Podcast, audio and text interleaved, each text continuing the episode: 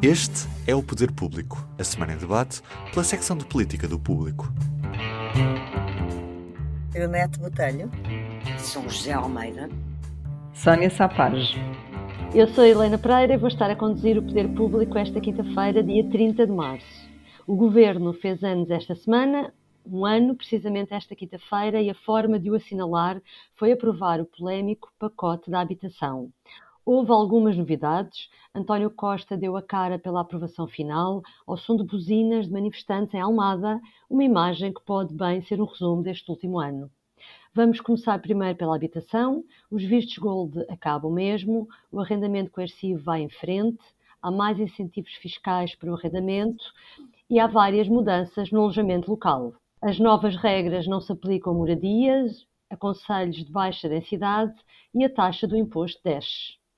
Leonete, o governo recuou realmente no arrendamento coercivo, mas este fica completamente nas mãos das autarquias, o que significa que na prática terá algum efeito? Pergunto isto porque, tal como o Primeiro-Ministro disse, no país registadas pelas autarquias há apenas 9.998 imóveis devolutos. Bom, uh, eu não sei se 10 mil, quase 11 mil imóveis devolutos nas, nas, cidades, porque isto não, não abrange os territórios de baixa densidade, se é muito ou pouco. Parece-me que 11 mil uh, imóveis nas cidades colocados no mercado de arrendamento não é assim tão pouco no, no mercado de um arrendamento neste âmbito coercivo.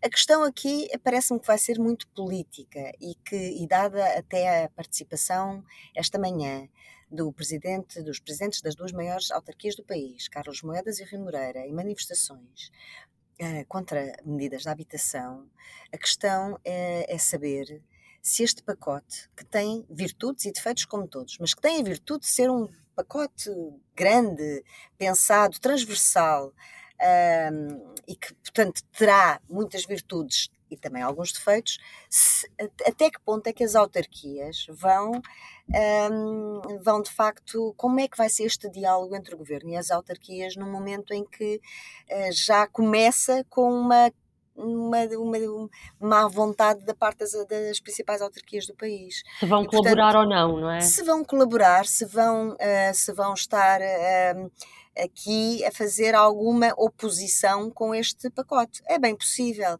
A manifestação de hoje de manhã falava sobretudo do arrendamento local. O arrendamento local, como sabemos, é e houve também... mais mudanças, aí o governo alterou bastante é uma fonte de rendimento para as autarquias. O arrendamento local é uma grande fonte de rendimento para as autarquias, não apenas pela parte dos, e, dos IMIs e dos impostos, mas também pela parte dos turistas, não é? Que ficam nas cidades e que pagam, e que pagam uma taxa por noite, como sabemos. Portanto, o turismo e o alojamento local são uma fonte de grande receita para as autarquias. Aqui estamos a falar do arrendamento coercivo. Também uh, poderá ser uma nós estamos a entrar no, no, num ano de que antecipa, começamos a entrar já em alguma campanha eleitoral, isso é um bocadinho visível nos discursos políticos e, portanto, pode haver aqui, de facto, eh, uma, um clima de guerrilha política entre, entre autarquias e governo. Vamos ver como é que isso se desenvolve. Agora, hum, eu penso que o, o direito de propriedade não é absoluto e casas que estão devolutas, classificadas como tal, pelas tais autarquias que o próprio Primeiro-Ministro diz que são muito parcimoniosas a classificar como tal. Um, quer dizer, eh, eu acho que vai haver aqui também este diálogo político, mas eu, à partida, não vejo que este pacote tenha mais defeitos que virtudes. Até no arrendamento coercivo, que foi a medida que mais motivou críticas de todo este pacote. Aliás, ficou manchado por essa, por essa medida. Ele, ao, ao passar, o governo, ao, ao transferir, se calhar não é bem transferir, é mostrar que, que isto é uma política que passa muito pelas autarquias, está a corresponsabilizar as autarquias por uma questão que, pela qual de facto eles também são responsáveis. E portanto, aquilo que eu acho que se deve esperar é que haja maturidade política e alguma e boa, bom senso, sensatez na aplicação de medidas que são de facto fundamentais neste momento no país e que são muito importantes para dar resposta a, ao problema, à crise grave da habitação que nós vivemos e que e que tem muito a ver com, obviamente, com o, não só o turismo, mas a, a, quantidade de estrangeiros que vivem e que procuram hoje Portugal para viver e que, uhum. de facto, é preciso fazer alguma coisa e, portanto, esperemos que, o, que a guerrilha política não se coloque acima das necessidades das pessoas, porque os políticos são eleitos para resolver os problemas das pessoas. São José, o que é que tu destacas de novidades deste, de hoje desta, desta conferência de imprensa? Uh, eu, eu assinalei um, aqui uh, uh, o anúncio de projetos pilotos para novas cooperativas. Será que isto é a resposta do governo para tentar aumentar a fasquia 2% do parque habitacional público, que foi uma das coisas que foi muito criticado, foi por, por este pacote inicialmente não prever grandes medidas a esse nível? Quer dizer, as cooperativas não é público, não é? mas eu não percebi muito bem, não é? uh, o que é que vai acontecer no investimento uh, de, de, parque habitacional corporativo, co co cooperativo, desculpem, mas era, uma, era uma forma de construir habitação vulgar em Portugal a seguir ao 25 de Abril foi muito vulgar. se puderem investir nisso, tudo bem, mas essa parte eu não percebi muito bem. Agora, eu percebi desta conferência de imprensa, em que se percebeu muito pouco, porque nós não estamos a ver as propostas concretas. Aliás, eu registro que quem deu mais notícias foi o primeiro-ministro António Costa, como é suposto ser, porque é um político que sabe falar. Mas, ó São José, muito deste pacote tinha sido apresentado, portanto... sim, que... sim, sim, está bem, está bem. Portanto, Mas, isto foi um segundo momento só para alterar, sim, para sim, tá mostrar o que é que mudou. Sim. Sim, Sónia, mas eu achei a intervenção uh, da Ministra da Habitação um bocadinho críptica. Uh, ou bastante críptica. E a do Ministro das Finanças um bocadinho críptica, embora mais explicada. Mas pronto, eu não quero estar a chatear-me também e a dizer mal de uma ministra que é uma mulher, que tem 30 e poucos anos, é mais nova membro de um governo em Portugal e, portanto, não é por aí que eu quero. Ó, oh. José, não se pode dizer mal da ministra porque é nova e é mulher? Não, eu não gosto, não é isso, não é isso, eu não gosto. Não, não gosto, não gosto, não gosto. Uh, e, e, portanto, mas de facto não percebi nada do que ela disse.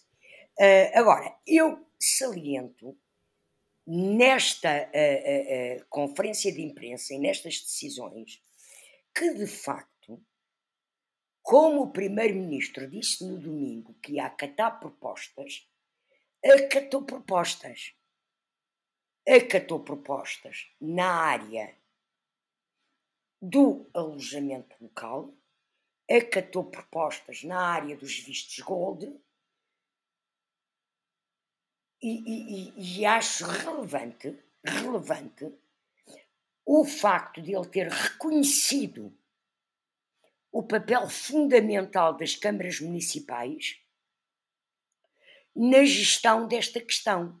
Eu lembro que há 30 anos, quando foi o PER lançado pelo professor Cavaco Silva, primeiro-ministro então Cavaco Silva, e depois concretizado pelo primeiro-ministro uh, António Guterres, foi executado pelas câmaras. Isto é uma questão de proximidade. As câmaras é que sabem gerir. E, portanto, o protesto das câmaras foi muito bem feito. As propostas que a Associação Nacional de Municípios, liderada por Luísa Salgueiro, presidente de Câmara eh, eh, de Matosinhos, eh, foi acatada. E nós temos neste momento que passa para a Câmara o alojamento local. Mas o alojamento local passa a ser só em territórios de alta densidade urbana, que é proibido, ou, ou que é proibido ou que não é renovado,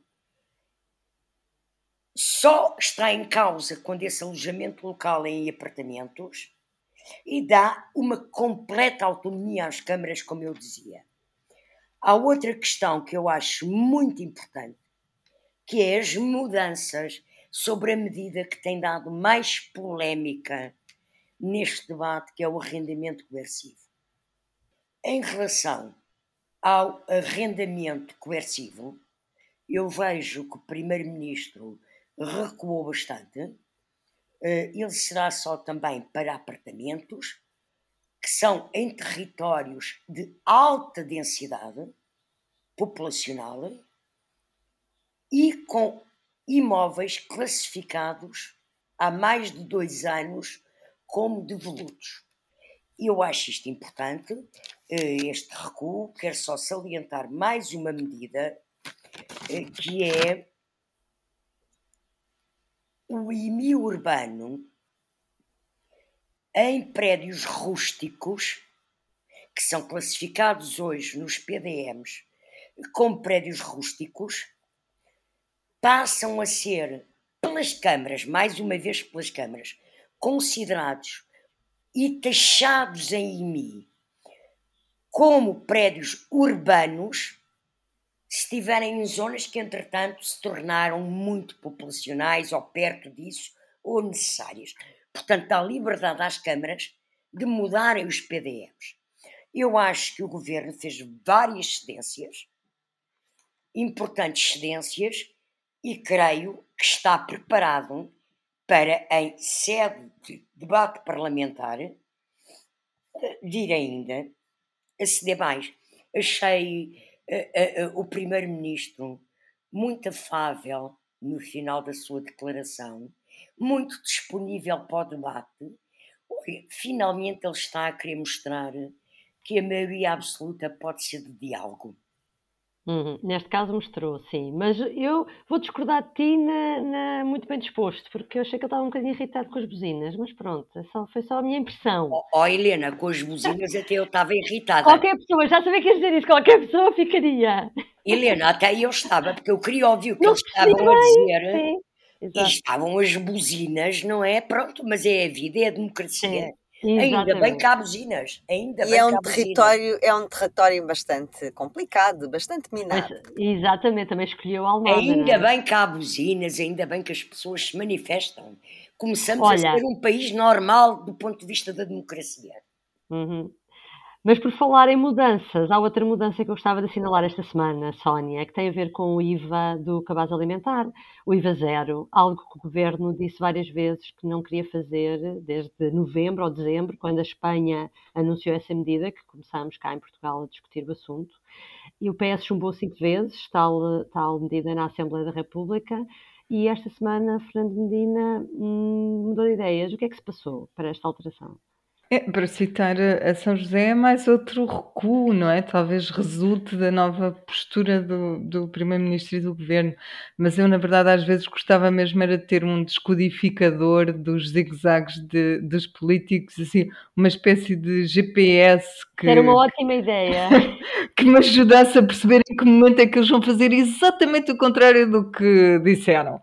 Porque, hum, porque neste caso em particular, no caso do IVA, depois do exemplo que veio de, de Espanha e, e- de França, nós, eh, jornalistas do público, fora do público, mas, mas também do público, quero reforçar isso, insistimos várias vezes com perguntas sobre se essa era uma medida ah, para copiar, se, era, se valia a pena copiá-la para Portugal, e ninguém assumia que era uma boa, uma boa ideia. E quando eu digo ninguém, incluo também alguns dos que ontem ah, assinaram o acordo com o governo, ontem ou esta semana, não, não foi ontem.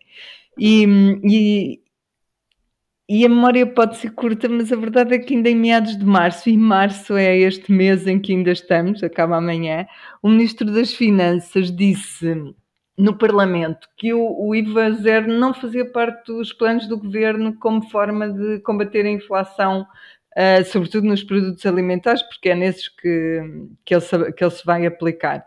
E, e defendia, Fernando Medina, com unhas e dentes, que o caminho era aquele que o governo estava a tomar e o caminho era concentrar os esforços em ah, reforçar o rendimento de- das famílias, sobretudo as mais vulneráveis, em, em melhorar o salário mínimo, em dar aqueles pagamentos pontuais a famílias carenciadas, como já aconteceu, em aumentar os abonos de família, ou seja, esse é- era o caminho a seguir. E o que é que acontece agora nesta fase?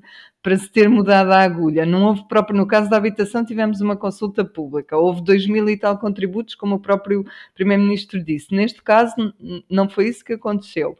Eu acho que foram duas coisas.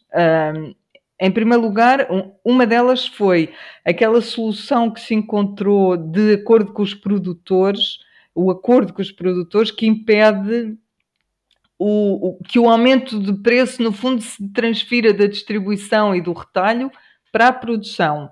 E isso é, é uma coisa que, ao que sei, não existia na solução espanhola. E em segundo lugar, mas talvez para mim o mais importante, é a folga orçamental, ou eu não sei exatamente como é que lhe é de chamar, mas a, aquela almofada que resulta do déficit ter sido mais baixo do que se esperava. Era para, era para ser de 1%, afinal vai ser de 0,4%. No fundo, isso permite fazer outras opções, e, como esta, e, e, por isso é que as contas certas acabam por ser importantes e por isso é que havendo dinheiro uh, é possível evoluir para outras soluções. Um, o que eu acho que é importante em relação a isso agora é que se mantenha muita atenção aos preços, sobretudo avaliando a inflação ou a flutuação naqueles 44 produtos que têm IVA zero.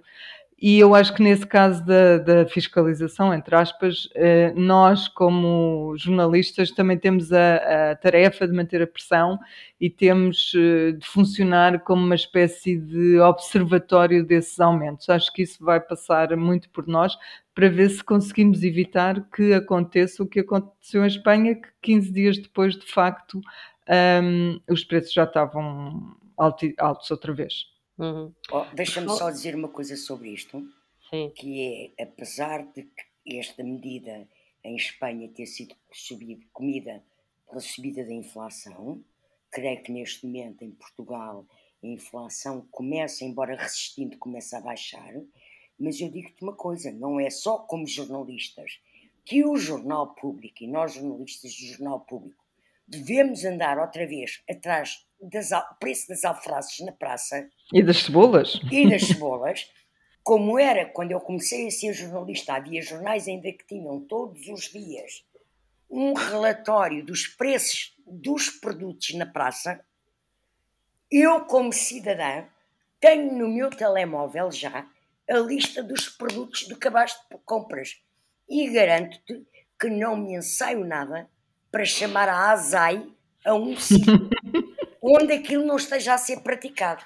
Grande São José. Ter, desculpa ter não, interrompido, exato, mas eu acho que há um, há, há, há um dever cívico de cada uma de nós. De cada, um, de, de cada um de nós mas então, para isso, mais, seria mais fácil se os, os produtos tiverem, tivessem preços fixos, porque assim ao menos sabíamos todos não, se não, estavam não, a violar não, ou não. Como é que vais controlar? Cada um Como é que vais controlar o supermercado, cada um fiscaliza o seu, aquela que conhece bem sabe. Preços fixos, pelo amor de Deus, Leonete, nós estamos na Venezuela. eu, eu não estou a defender, estou a Pronto. dizer que seria mais fácil para controlar. Não, não, não, mas eu tenho no telemóvel a listinha, a listinha, Muito para bem. saber o que compro.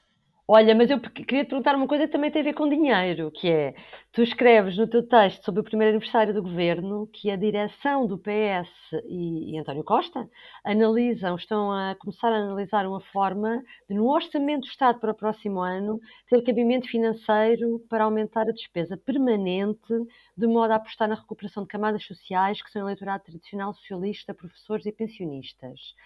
Sendo e funcionários públicos. Funcionários, funcionários públicos. Sendo que 2024, como tu lembras, é um ano de eleições, que são as eleições europeias. Estamos aqui perante uma, uma alteração de estratégia, não é estratégia, não, tática, não. tática mais do PS. A alteração não é nem estratégica nem tática. Quer dizer, um partido querer ganhar eleições é a natureza das coisas. É para isso que é partido, não é partido de poder. E, portanto, o que é que se passa? uh, o governo.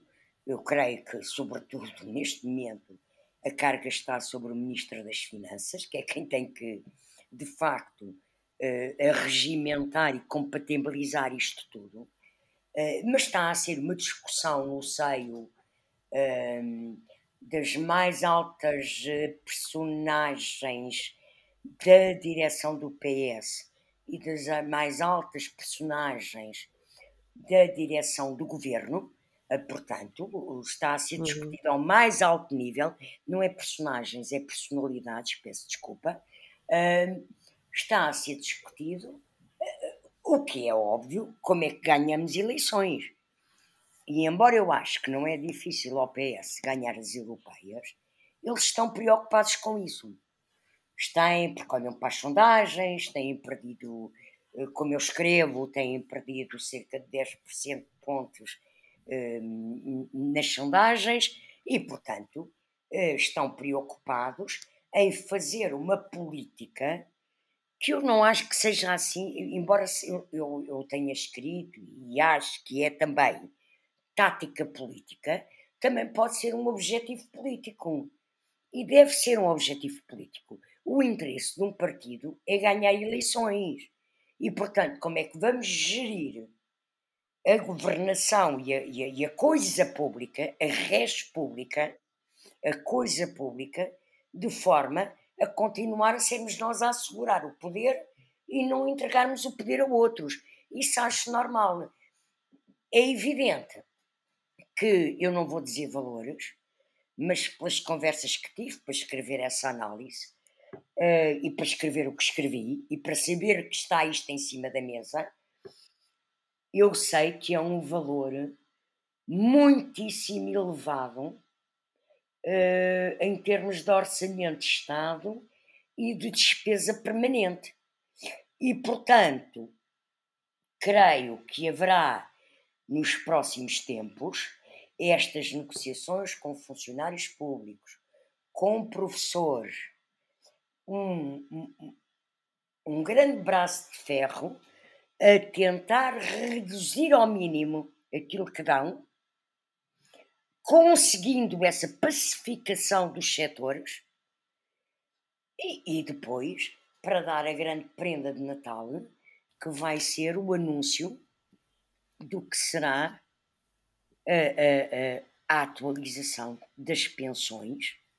Que foi ela que ficou de forma agora desta, e, é, de pensões de reforma e de viuvez, que aparentemente, não sei, eu não percebo nada disso, mas a imagem que passou é que os pensionistas foram prejudicados no último Orçamento de Estado por não ter sido cumprida a regra da atualização que era sempre cumprida, não vale a pena estar agora a explicar em isso. Em função da, da, da inflação do ano anterior. Pronto.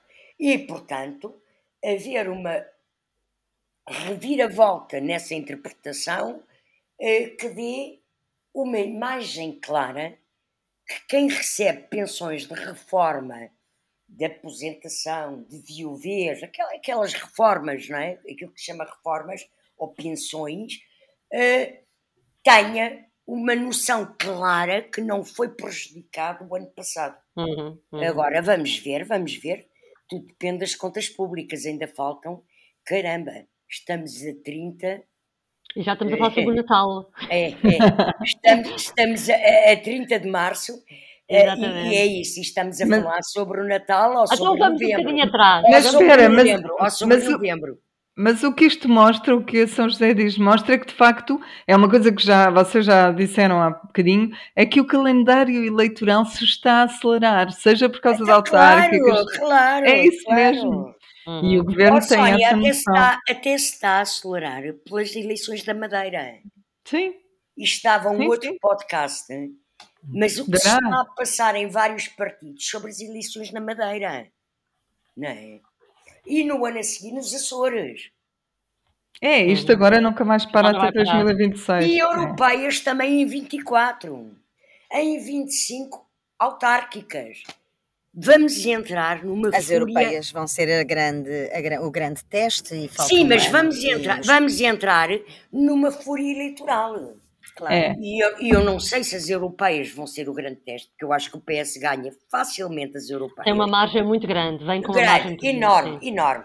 É muito difícil com os novos partidos. Ainda falta muito. As europeias vão ser o grande teste para Montenegro, mas as uhum. europeias vão ser ah, o grande sim, teste. Sim, porque, porque, porque os resultados nas regiões autónomas uh, estão mais ou menos uh, blindados. Quer dizer, é uma questão. Sim, de o, PS, menos. o PS Mas, perdeu as duas as e manteve a são- maioria absoluta, não é? As europeias são, são as primeiras eleições a nível nacional que acontecem desde as, desde as, as legislativas de janeiro do ano Desde a maioria absoluta, sim. A tem toda a razão nisso e digo-te uma coisa. No PS não vejo ninguém preocupado com as eleições regionais. Vejo preocupado com as europeias. Claro. Aliás, para mim, o grande mistério em relação às europeias, que eu acho que o PS ganha, é saber quem é que vai ser o cabeça de lista ou a cabeça de lista. Eh, Isso, isso, Ah, mas achas que isso já não está a ser tratado? Pode... Claro que está. pelo que sei, é que está a ser tratado, qual é. mas não está ainda encontrado. Ah, e isso ok. é a grande surpresa. Ou tu estás à espera que o PS volte a apre- apresentar Pedro Marques como cabeça de lista? Esperemos que não. Não é? Olha, eu não, não estou à espera disso, nem estou à espera de Paulo Rangel no PSD, porque esta Não. semana nós demos uma notícia muito curiosa que é, e agora desviando-me um bocadinho do assunto, que é que o, o, o assessor de comunicação de Paulo Rangel vai começar a trabalhar como chefe de gabinete de Luís Montenegro. E isso pode querer dizer que Rangel eh, se calhar já não está a já contar. está- Eu, em Bruxelas. eu acho que ele já Sim. está há 12 anos em Bruxelas, isso. já chega também, Pois. não é? Para a renovação. Mas isso também Sónia. já, está, já é mais do que previsível e já Pois, falámos, é. já Uhum. noticiámos que Rui Moreira deverá ser o cabeça de lista do PSD às europeias.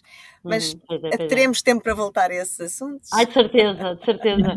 Olha, ainda mantendo aqui no, no ano, mantendo-nos eh, num ano do governo, Sónia, se te disse para indicares o melhor e o pior deste último ano, o que é que escolhias? Assim, muito diretamente, para mim, o pior são várias coisas que foram aquelas demissões todas do Miguel Alves, da Alexandra Reis e, e do, e do Pedro Nuno Santos. Foram momentos pouco separados no tempo, mas que deixaram marcas e que acabaram por conduzir o governo todo ah, ao momento que depois, para mim, ah, para mim, acaba por ser o melhor, porque entendo que foi um sinal de alerta que acabou por ser uma coisa boa para o governo, mas que se calhar eles não o entendem assim, que é aquela entrevista de António Costa à Visão. E eu, eu posso explicar melhor como é que cheguei a estas duas ideias.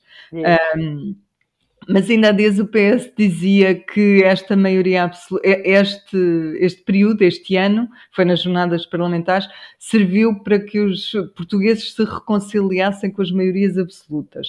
Olha, eu só te posso dizer que não é o meu caso. Eu não acho que este ano tenha sido bom para nem para a governação do país, nem para a vida dos portugueses em geral, nem para a saúde da democracia. Não, não acho que tenha sido espetacular o facto de, de haver esta maioria absoluta. O que, me, o que me parece é que o governo tem vindo a aprender um pouco com isso e, e a aprender o que fazer com esta maioria absoluta e a perder um pouco da, da arrogância inicial, porque inicialmente se deu muito à tentação de fazer as coisas à sua maneira, de fugir aos compromissos a que estava amarrado com a geringonça, e isso acabou por não resultar bem, porque abateu-se abateu sobre o governo e sobre o que o governo ia fazendo um escrutínio muito maior por parte de todos, era expectável, era uma maioria absoluta, mas o governo não soube lidar bem com isso e, portanto, na, na verdade, no início, eu até acho que o paralisou um bocado. Um, claro, que, claro que tudo coincidiu com a guerra na Europa e ninguém sabia muito bem como agir, mas os primeiros meses andou-se ali em autogestão, apimentada com estes casos e casinhos e que, que tiveram como pináculo uh, as demissões que eu, que eu já disse há bocado, do Miguel Alves, da, da Alexandra Reis, do Pedro Nuno Santos e outras confusões. Mas depois estes casos, a sucessão destes casos, de alguns deles, porque outros já aconteceram depois, levou-nos àquele momento em que António Costa dá uma entrevista à Visão e aparece na capa da revista com, em pose de Marquês uh, a dizer habituem-se e que, o que foi interpretado por muita gente como um, um sinal exterior de arrogância, para dizer de uma maneira clara. Um, e o, e o que eu vejo de bom nesse momento é que serviu para o Primeiro-Ministro uh, olhar para tudo como uma espécie de olho de pássaro e perceber que tinha de mudar alguma coisa, que não, não, não podia continuar assim, era preciso mostrar alguma humildade e, sobretudo, concentrar-se em, em fazer coisas, em mostrar trabalho, em apresentar medidas, em, em, em responder aos problemas que se iam acumulando e que todos nós sentíamos que se iam acumulando. A subida do custo de vida, a, a falta de casas, eh, enfim. Um, tudo isso culmina no, no, dia de hoje, na verdade, na aprovação deste pacote mais habitação, que era uma coisa que já se, que já se prolongava, arrastava há imenso tempo e que hum, vinha sendo atirado para um momento melhor e, portanto, aquele, aquele, aquela entrevista, aquele momento em que tudo caiu ao colo de Costa e ele foi visto como, como alguém que estava a tomar decisões sozinho e que paralisava o país, esse momento acabou por nos trazer um governo mais uh, fazedor e, portanto, esse para mim foi o, o, o melhor. Acabou por tornar-se o melhor. Neste ano. E, deixa, um... de, e deixa-me só dizer uma coisa. Sim. Esta capacidade de dar a volta por cima, que é uma, uma expressão brasileira associada a uma canção, um, do cair na poeira e dar a volta por cima, um, mostra a capacidade política de António Costa como político e até creio que ele está a começar finalmente a mostrar-se como um estadista, que era uma coisa que ele ainda não tinha mostrado ao longo de sete anos. Uhum. Mas este ano também, como eu ia dizer, mostra uma relação tensa entre o presidente e o governo a Marcela assumiu no fim de semana que tem havido nos últimos dias uma relação, ele chama tensa, chama, chamou-lhe intensa, uh, com António Costa. O Primeiro-Ministro dramatizou, mas Augusto Santos Silva deixou um recado. O debate político entre governo e oposição é no Parlamento que se faz, é ao Parlamento que o governo responde e a dialética entre governo e Parlamento não deve ser sequestrada ou retirada ao Parlamento. Um, Leonete, há ou não incómodo no PS para mesmo que Costa tente desdramatizar? Olha, isto, eu nem sei por onde começar, apetece-me dizer muitas coisas sobre este assunto, mas uh, vamos começar por aqui. Uh, vamos começar por aqui. Uh, vamos começar pela frase de, de, de Augusto Santos Silva. Esta frase não quer dizer nada em democracia.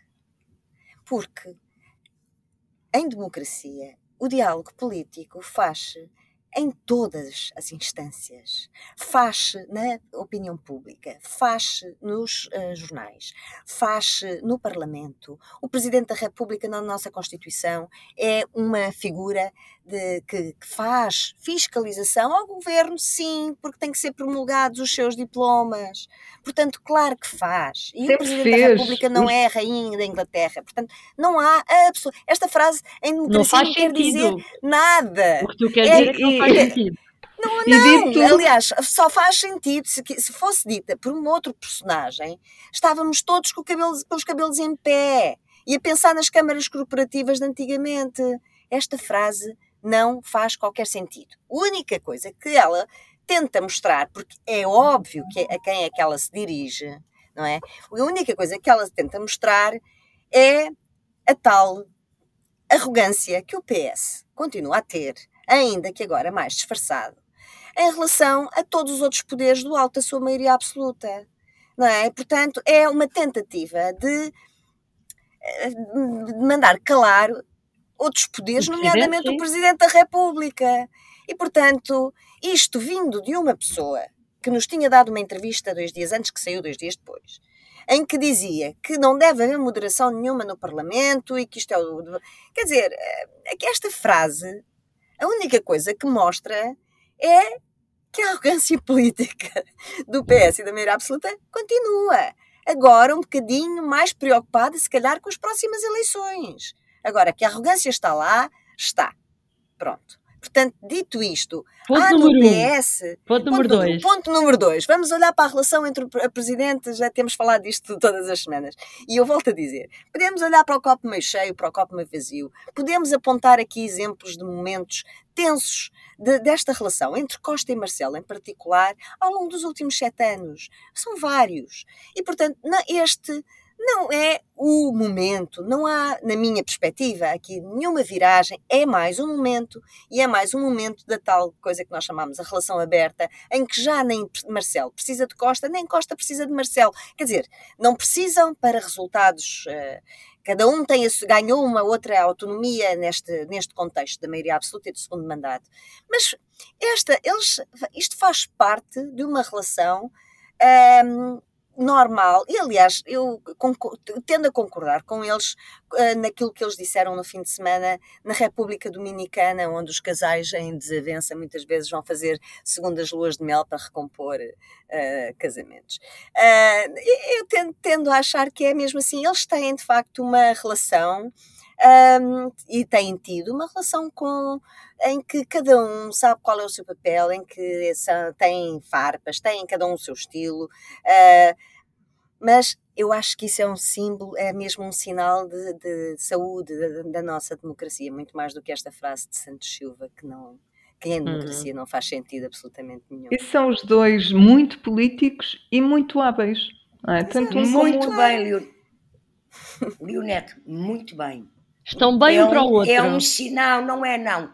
Estão os dois, cada um no seu papel. No seu papel. Numa exatamente. democracia. Numa e, e é democracia. bom, e é bom, e é bom que as tensões entre esquerda e direita acabem por ficar, sobretudo neste patamar. Claro, neste patamar claro. centro, neste patamar moderado e neste patamar de complementaridade Claro, claro. e de eh, checks and balances e não se radicalize. Claro, Portanto, claro. com este tipo de coisas nós estamos bem. É, é assim, é assim que está desenhado o sistema político português. Exatamente. É para eles terem este papel. E o PS sempre o soube, porque o, o- que é que foi Mário Soares se não um presidente que também fazia este. Claro, Bem, claro. Mário Soares claro. é, é, Até um bastante, puxava sim, bem, até mais. Aliás, Bem, e, e digamos que Soares- não havia entre, entre Mário Soares e Cavaco Silva eh, em nenhum A momento. relação não, não pessoal, havia, não é? Não, exatamente. E Não. há, não é? E também é preciso ver uma coisa que está a configurar hum, a necessidade de quer o Presidente da República, quer o Primeiro-Ministro, terem alguma assertividade pública nos papéis e nas divergências entre ambos, que é que nós hoje vivemos num mundo em que há televisões privadas, há plataformas digitais, há redes sociais, há jornais online, coisa que Mário Soares e Cavaco Silva, quer no cargo de primeiro-ministro, quer no cargo de presidente, nunca tiveram que viver. Hoje em dia eles têm que responder ao minuto. E é essa a inteligência do Presidente da República, que é perceber que hoje a informação do jornalismo e a resposta das instituições tem que ser ao minuto. Não podem deixar o campo aberto ao populismo e à demagogia e ao radicalismo das redes sociais. E já agora só mais uma farpinha, se me permitem, que é o, o Presidente... Eu permito, com todo o prazer. a segunda figura do Estado, do Partido Socialista, maioria absoluta, vir dizer que eh, o diálogo político é apenas entre Parlamento e Governo. Quando o Governo, este Governo, na véspera do- da discussão do orçamento, praticamente esvaziou o debate orçamental, fazendo acordo com os parceiros sociais, e agora volta a fazer e, e continua a tentar fazer acordos e, e, e orgulha-se de fazer acordos e bem com a sociedade civil e com as forças e tem que os sociais fazer, e tem que e os tem fazer. que os fazer. Quer dizer, é mais uma. Quer dizer, percebem o, o alcance? Não, Claro. não o, o diálogo político, meus senhores, e ainda bem, não está fechado entre o governo e a, e a- e a Assembleia da República. Sim, sim, nem entre o governo e o presidente. Mas nós estamos prestes a fechar com Exato. o público notório. Leonete, Então deixa-me continua. exato, deixa-me acabar, porque já que, já que vou por aqui fora, eh, não, é, gost- é- é imperdível esta intervenção, já que lhe bati tanto até agora, deixa-me eh, trazer Augusto Santos Silva para uma intervenção imperdível na Assembleia da República. Ele tem de facto muita graça nestes, nestes momentos. Eh, e vamos ouvi-lo porque é melhor eh, o original do que qualquer cópia e basicamente é uma resposta a André Ventura mais num, num remoque para o mandar calar. Ahm, não vou ser eu a dizê-lo, vamos ouvi-lo. Um dos mais famosos sermões do Siddhartha Gautama, também conhecido como o Buda, foi um sermão em que ele esteve calado, contemplando uma flor. O Sr. Também se podia inspirar. Faça favor, prossiga.